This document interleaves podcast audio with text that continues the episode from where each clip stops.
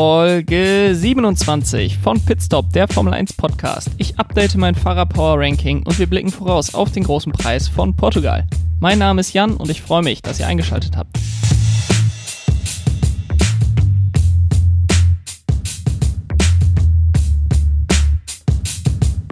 Das zwölfte Rennen der Saison steht bevor. Der große Preis von Portugal. Zum 26. Mal in der Geschichte der Formel 1 gibt es ein Rennen in Portugal.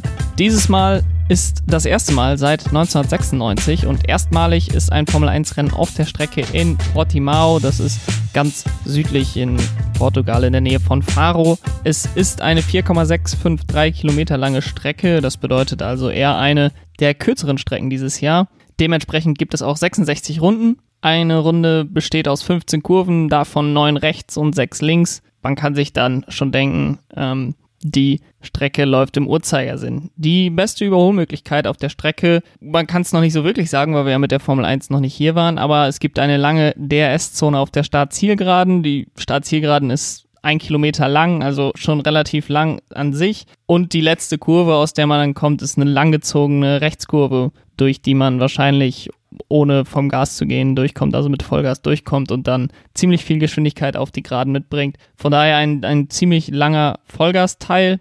Allerdings ist auch die erste Kurve relativ schnell. Es gibt dann keine harte Bremszone am Ende der Geraden. Das hätte ich mir gewünscht, dass es das gibt, denn das ist möglich in Portimao. Es gibt auch ein Layout, in dem es eine, eine enge Schikane gibt, am Ende der Startzielgeraden. Darauf wurde jetzt verzichtet. Warum, das weiß ich auch nicht so ganz genau. Das hat auch George Russell gesagt. Das hätte er bevorzugt, insbesondere weil es dann wahrscheinlich wieder Diskussionen und Probleme gibt mit den Track Limits am Ende der Startzielgeraden in Kurve 1. Da ist nämlich eine Auslaufzone, eine Asphaltauslaufzone, bevor das Kiesbett kommt und da werden sicherlich der eine oder andere Fahrer die Möglichkeit nutzen und da ein bisschen mehr Zeit rausholen, ein bisschen mehr Geschwindigkeit durch die Kurve mitnehmen. Von daher kann ich das nicht ganz verstehen. Dennoch eine sehr lange Geraden, ähnlich wie, wie man das vielleicht auch in Belgien in Spa kennt, da werden die Überholmanöver ja auch nicht unbedingt in der Bremszone, die ja auch gar nicht so stark ist, da am Ende der Kemmelgeraden durchgeführt, sondern schon auf der Geraden. Von daher kann ich mir vorstellen, dass es auf der Startzielgeraden auch Überholmanöver geben wird. Noch besser soll die Überholmöglichkeit dann aber vor Kurve 5 sein. Da gibt es zwar keine DRS-Zone vorher, aber es ist eine sehr starke Bremszone nach der Gegengraden und äh, dort geht es dann in eine Haarnadel rein. Ich hoffe, dass wir da einiges an Action sehen können. Kommen wir zur Charakteristik der Strecke. Sie hat viele Hoch- und Medium-Speed-Kurven, einige Low-Speed-Kurven, also eben eine Haarnadel, äh, zwei, drei sogar davon auf der Strecke aber insgesamt doch relativ schnell. Es gibt auch sehr große Höhenunterschiede auf der Strecke. Also, wenn man sich mal eine Onboard anguckt, es geht da wirklich hoch und runter wie auf einer Achterbahn. Das ist schon sehr besonders. Das erinnert gerade dieser Anstieg, das Gefälle erinnert so ein bisschen an Kurve 1 in Osten. Also wirklich so starke Anstiege, Gefälle gibt es da. Sonst erinnert die Strecke aus meiner Sicht ein bisschen an die Strecke in Malaysia, in Sepang, auch an die in Mugello oder auch Barcelona wegen der verschiedenen ähm, High-Speed- und Medium-Speed-Kurven. Sicherlich auch ein guter Vergleich. Durch diese Charakteristik der Strecke gibt es auch eine sehr hohe Reifenabnutzung, beziehungsweise eine sehr hohe Reifenabnutzung wird erwartet. Es wurden die härtesten drei Reifenmischungen ausgeliefert an die Teams für dieses Wochenende. Und zusätzlich dazu noch ein Satz weiche Reifen den Teams weggenommen und dafür ein zusätzlicher Satz harte Reifen zur Verfügung gestellt. Also es wird davon ausgegangen, dass es hier einen sehr großen Reifenverschleiß gibt, dass die harten Reifen auf jeden Fall auch im Rennen genutzt werden. Und ich glaube auch, dass der Medium-Reifen wieder der beste Rennreifen sein wird. Kommen wir zu den Leistungen dann auf der Strecke. Und ich glaube, dass Mercedes wieder ohne Wenn und Aber vorne liegen wird. Sie haben jetzt die Entwicklung an ihrem 2020er Auto eingestellt, konzentrieren sich da schon auf 2021 und sicherlich auch schon auf 2022. Es wird interessant zu sehen, ob Red Bull näher kommen kann. Sie haben angekündigt, ein paar Updates zu bringen nach Portimao und äh, näher dran kommen, heißt aber ja auch noch nicht an Mercedes vorbeikommen, weil Mercedes noch relativ weit vor den Red Bull liegt wenn Mercedes an diesem Wochenende 40 Punkte mehr holt als Red Bull, das ist in der Theorie möglich. Dafür müssten mindestens beide Mercedes aufs Podium kommen und die Red Bull ein ziemlich schlechtes Wochenende haben und fast gar keine Punkte holen.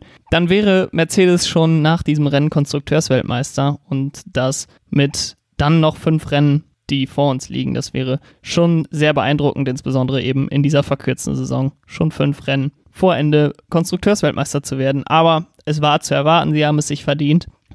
Und die Konkurrenz hat es ihnen auch nicht wirklich schwer gemacht.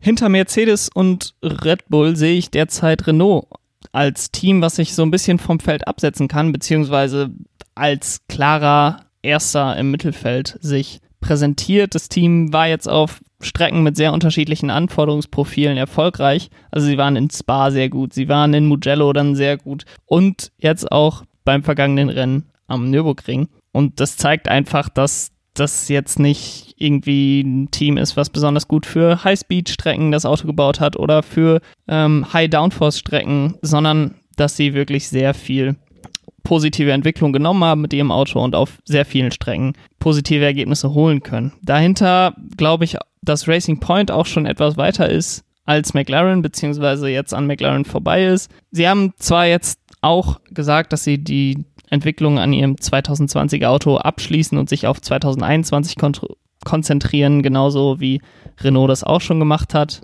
anders als McLaren. Aber dennoch glaube ich, dass das Auto einfach stärker ist. Es ist einfach die ganze Saison keine Konstanz reingekommen bei den Fahrern. Perez hatte zunächst den positiven Corona-Test, dann Lance Stroll mit der Erkrankung vor zwei Wochen am Nürburgring, was sich ja jetzt heute noch herausgestellt hat, auch eine Corona-Erkrankung war. Ähm, da fehlt einfach so ein bisschen die Konstanz, aber man hat es jetzt, gerade Perez hat es in den letzten Rennen immer mehr geschafft, sich konstant vorne ähm, einzureihen auf Platz 4, Platz 5, Platz 6. Und ich glaube, da ist es auch eine Frage der Zeit und einfach eine Frage des Glücks. Und ja, wenn das nächste Mal ein Red Bull oder ein Mercedes ausscheidet, dass Perez dann auf jeden Fall wieder ein Kandidat fürs Podium ist und man Renault jetzt als einzigen Konkurrenten und sich es dann auch verdient hat, mal erneut auf dem Podium zu stehen. Lance Stroll hat es in Monza ja schon getan. Sergio Perez würde ich das sehr gönnen. Hinter den drei Mittelfeldteams, die um Platz 3 in der Konstrukteursweltmeisterschaft kämpfen, liegt ja weiterhin Ferrari und ich glaube, die sind wie immer eine Wundertüte. Auf dieser Strecke kann ich sie überhaupt nicht einschätzen. Sie hatten ein relativ gutes Ergebnis in Barcelona, ähm, dann ziemlich schlechtes Ergebnis in Mugello auf ihrer Heimstrecke. Ich erwarte eher, dass sie hinter Alpha Tauri liegen an diesem Wochenende, eher gegen Haas, gegen Alfa Romeo, gegen Williams kämpfen. Aber ich kann es wirklich sehr, sehr schlecht einschätzen.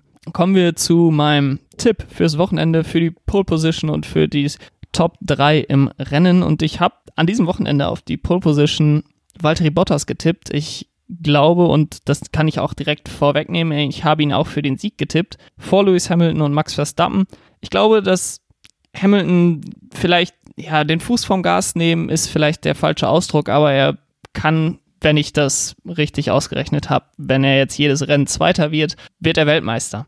Und er ist jetzt in einer Situation, in der er nichts mehr machen muss und Bottas, der muss jetzt richtig reinhauen, damit er gegen Hamilton noch irgendwas ausrichten kann. Es ist fast nicht mehr möglich, dass er Lewis Hamilton aufholt. Aber er wird alles reinlegen und ich kann mir vorstellen, dass er an diesem Wochenende in Portugal sich die Pole holt, sich dann den Sieg holt und ähm, so ein bisschen wieder Auftrieb bekommt und Max Verstappen auch auf Distanz halten kann. Ich denke, das ist auch ein Ziel von Mercedes, dass man Max Verstappen auf Distanz halten will, dass man Platz 1 und Platz 2 in der Fahrerweltmeisterschaft holt und mit Platz 1 und Platz 2 hätte man ja auch die Chance, die Konstrukteursweltmeisterschaft zu holen. Da wird man also alles dran setzen. Ich habe Max Verstappen auf 3, das würde Mercedes die Konstrukteursweltmeisterschaft für dieses Wochenende zumindest vermiesen. Dennoch glaube ich eben, Valtteri Bottas auf Platz 1 dieses Wochenende vor Lewis Hamilton. So viel zu der Vorschau auf das Rennen. Ich möchte jetzt die Chance nochmal nutzen, da ich relativ wenig über das Rennen in Portimao sagen konnte und das Fahrerpower-Ranking, was ich vor der Saison mal vorgestellt habe, das war bereits in Folge 4. Ähm, einige werden sich daran noch erinnern können. Das möchte ich einmal updaten. Ich, es ist viel passiert in dieser Saison bereits. Einige Meinungen über Fahrer haben sich bei mir geändert, einige Meinungen haben sich verstärkt und äh, von daher hat sich in meinem Ranking auch einiges geändert. Wobei ich sagen muss, dass viele Dinge auch gleich geblieben sind. Ähm, aber dazu gleich mehr. Ich fange wieder, wie ich das beim letzten Mal auch gemacht habe, von hinten an. Allerdings werde ich jetzt nicht zu jedem Fahrer nochmal groß was sagen, insbesondere bei den ersten zehn, äh, beziehungsweise den letzten zehn, also die Plätze 20 bis 11. Da werde ich schnell durchgehen in so zwei Paketen, zwei Fünfer-Paketen und starte mit den Plätzen 20 bis 16. Das sind bei mir auf Platz 20 Nicolas Latifi, auf Platz 19 Romain Grosjean, auf Platz 18 Antonio Giovinazzi, auf Platz 17 Daniel Quert und auf Platz 16 Kevin Magnussen. Ich glaube, alle diese Fahrer werden in der nächsten Saison Schwierigkeiten haben, noch einen Platz zu finden. Ich glaube, Nicolas Latifi hat da einen entscheidenden Vorteil gegenüber all seinen anderen Kompagnons in diesen unteren fünf Plätzen. Ähm, und zwar Geld. Er wird bei Williams bleiben, davon gehe ich aus. Äh, allerdings Kevin Magnussen, Daniel Quert, Antonio Giovinazzi und Romain Grosjean werden ihre Plätze räumen müssen und aus meiner Sicht auch zu Recht. Ähm, ich habe im Gegensatz zum letzten Mal Daniel Quert jetzt über Antonio Giovinazzi eingestuft. Ich habe einfach das Gefühl, dass Daniel Quert etwas talentierter ist. Er ist sehr, sehr unkonstant, aber er kann am Wochenende immer mal wieder für positive Überraschungen sorgen, schlägt auch das eine oder andere Mal Pierre Gasly. Von daher habe ich ihn jetzt über den Italiener eingeordnet. Ansonsten hat sich hier nicht viel geändert. Kommen wir zu den Plätzen 11 bis 15. Auf Platz 15 habe ich Esteban Ocon, der einen Platz runtergerutscht ist von der 14. Dann habe ich Lance Stroll, der ganze vier Plätze nach oben gegangen ist, von Platz 18 auf Platz 14. Alexander Albon habe ich auf der 13, der von Platz 9 runtergerutscht ist. Kimi Räikkönen habe ich auf Platz 12 statt auf Platz 11 und George Russell ist dagegen einen Platz hochgegangen, ist jetzt bei mir im Ranking auf der 11. Er war vor der Saison auf Platz 12. Ich habe das gemacht, weil George Russell die Konstanz, die er im ersten, in der ersten Saison an den Tag gelegt hat, im Qualifying, jedes Mal seinen Teamkollegen zu schlagen, die hat er dieses Jahr eiskalt weitergeführt. Er ist zwar letzter in der Weltmeisterschaft, aber 11 zu 0 im Qualifying-Duell mit seinem Teamkollegen. Er ist wirklich sehr konstant für so einen jungen Fahrer. Er zeigt sehr gute Leistungen in einem Williams-Auto, was oftmals nicht konkurrenzfähig ist. Und deswegen äh, habe ich ihn da über Kimi Räikkönen eingestuft. Auf der anderen Seite habe ich George Russells Kumpel Alex Albon ganze vier Plätze runtergestuft. Meiner Meinung ist er im Red Bull dieses Jahr schlechter als Pierre Gasly es im letzten Jahr war. Ich ähm, habe mir das mal angeguckt. Es sind jetzt elf Rennen, die Albon dieses Jahr gefahren ist. Das ist die gleiche Anzahl an Rennen, ähm, beziehungsweise Gasly hat zwölf Rennen gefahren im letzten Jahr für Red Bull. Äh, Albon hat jetzt 64 Punkte geholt. Gasly nur 55 Punkte nach elf Rennen letztes Jahr. Allerdings muss man dazu auch sagen, dass Alex Albon es eigentlich einfacher haben sollte, denn er fährt im Grunde nur gegen die Mercedes, äh, die klar vor ihm sind.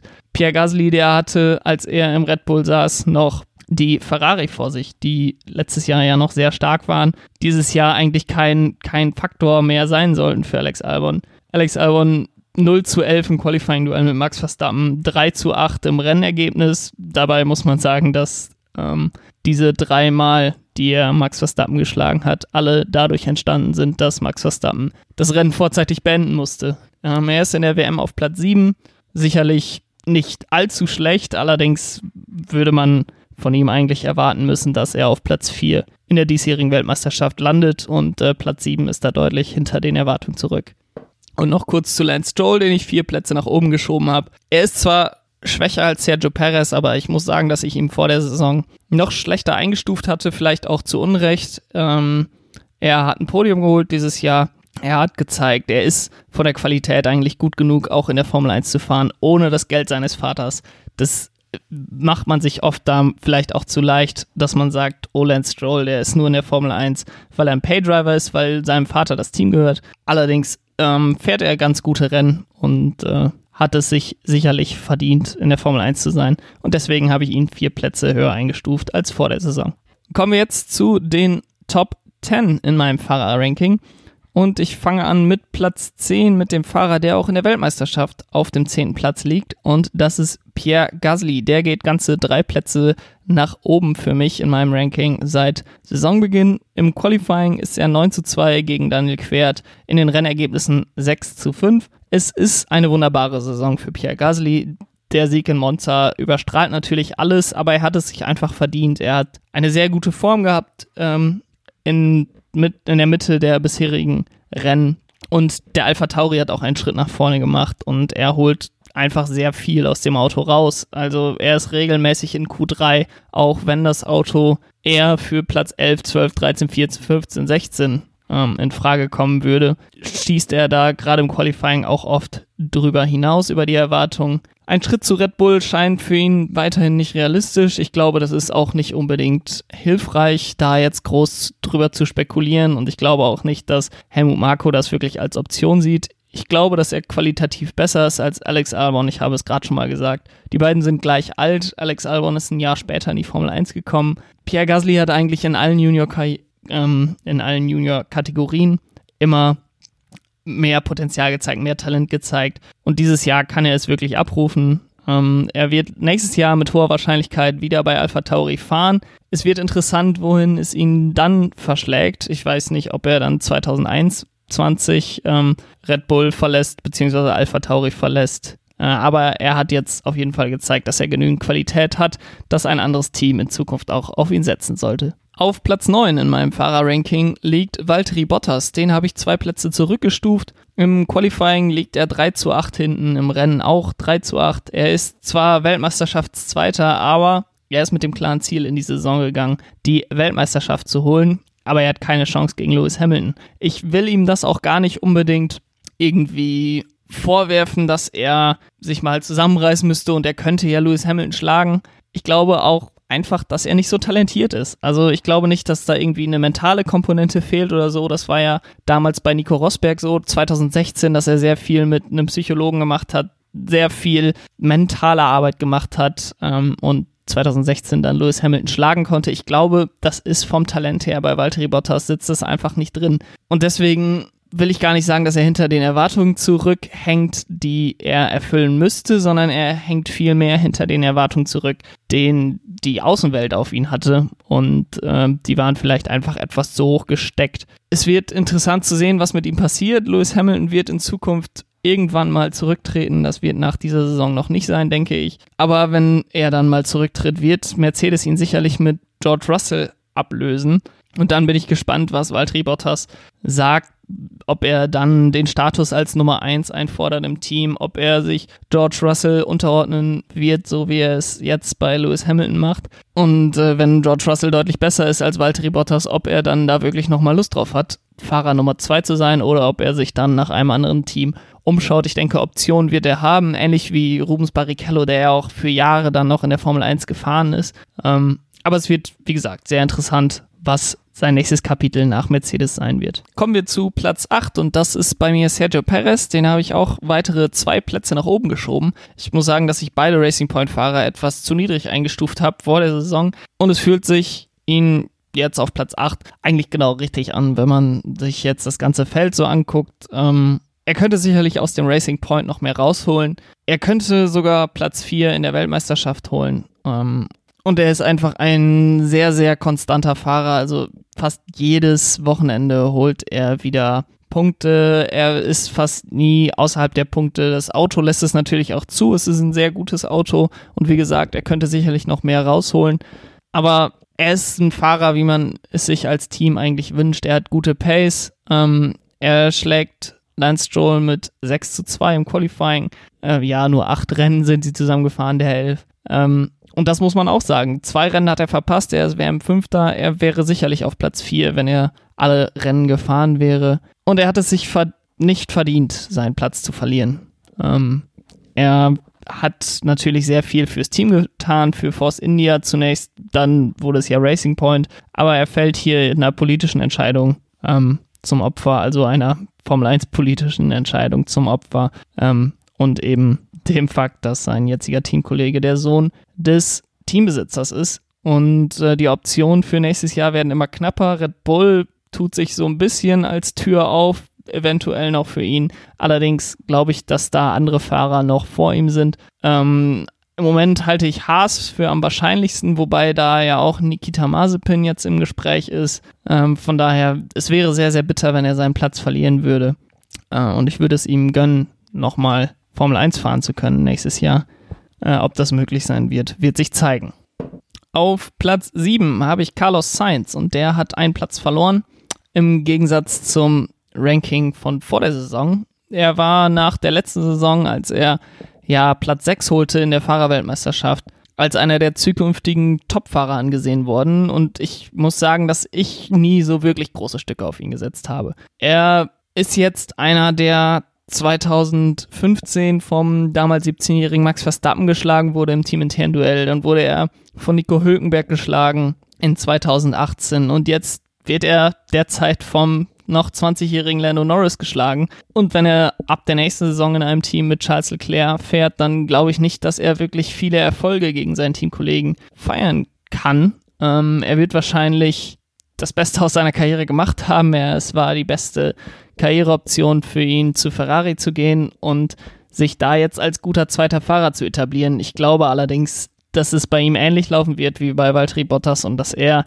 nicht Weltmeister werden kann. Ähm, einfach, dass wenn das Auto gut genug ist, sein Teamkollege stärker sein wird als er. Von daher Platz 7, er ist ein guter Fahrer, äh, keine Frage. Ähm, ich sehe ihn ungefähr auf einem Level mit Sergio Perez, auch ein sehr konstanter Fahrer. Hat vielleicht noch ein bisschen mehr den Faktor, dass er ähm, ein sehr guter Racer auch ist. Und deswegen glaube ich, dass er eine lange und gute Karriere vor sich hat. Allerdings nicht als zukünftiger Topfahrer oder zukünftiger Weltmeister. Auf Platz 6 habe ich einen Fahrer, der gleich zwei Plätze gut gemacht hat. Und das ist Lando Norris. Vor der Saison habe ich mich nicht dazu bringen können, ihn über Carlos Sainz einzuordnen. Aber insbesondere zu Saisonbeginn hat er dann wirklich meine Erwartungen auch übertroffen. Er war noch, ich war vor der Saison auch ein bisschen vorsichtig, ihn einzuordnen. Ich habe immer viel von ihm gehalten, letztes Jahr auch schon. Letztes Jahr hatte er viel Pech mit seinen äh, DNFs. An Belgien denkt man da natürlich immer sofort. In Deutschland bei dem chaotischen Rennen hat er auch Motorenprobleme. Da ist er nicht wie andere wegen Fahrerfehlern ausgeschieden. Ähm, und jetzt hat er diese Saison bewiesen, dass er auch konstant schnell fahren kann, dass er, wenn er keine Autoprobleme hat, richtig viele Punkte holt und ja, im Kampf ist um Platz 4 in der Weltmeisterschaft. Er hatte jetzt in den letzten Rennen etwas Pech, ist ja in Deutschland auch ausgeschieden wegen Motorenproblemen. Ähm, aber er ist noch drin in dem Kampf. Allerdings muss man dazu sagen, dass das Momentum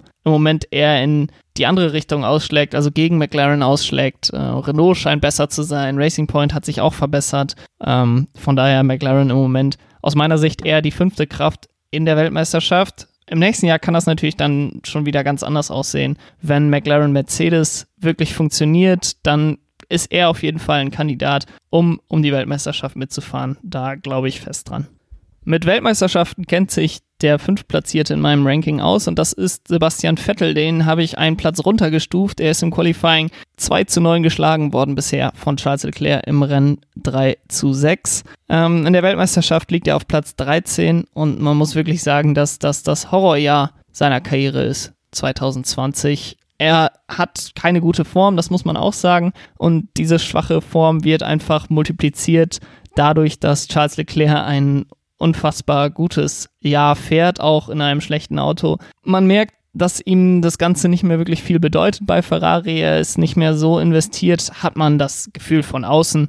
Ähm, er wird da sicherlich einen anderen Blick drauf haben, ähm, als er das vor ein paar Jahren noch war gerade zu Beginn seines Vertrags bei Ferrari war es eine Herzensangelegenheit, zu Ferrari zu gehen, seinen großen Idol Michael Schumacher es nachzumachen, Weltmeister bei Ferrari zu werden. Ähm, und spätestens seit der Übernahme von Mattia Binotto ist so ein bisschen Kälte in die Beziehung reingekommen zwischen Vettel und Ferrari, was ja am Ende des Tages auch zum Bruch dann am Anfang der Saison geführt hat. Ich werde jetzt die Leistungen, die er in diesem Jahr gezeigt hat, nicht so stark gegen ihn halten, wie ich das bei anderen Fahrern vielleicht tun würde. Das kann man mir jetzt als ähm, Subjektivität, als Fan sein vorwerfen. Ähm, dazu kann ich nur sagen, das ist mein Ranking. Von daher setze ich die Leute dahin, wo ich sie hinsetzen will.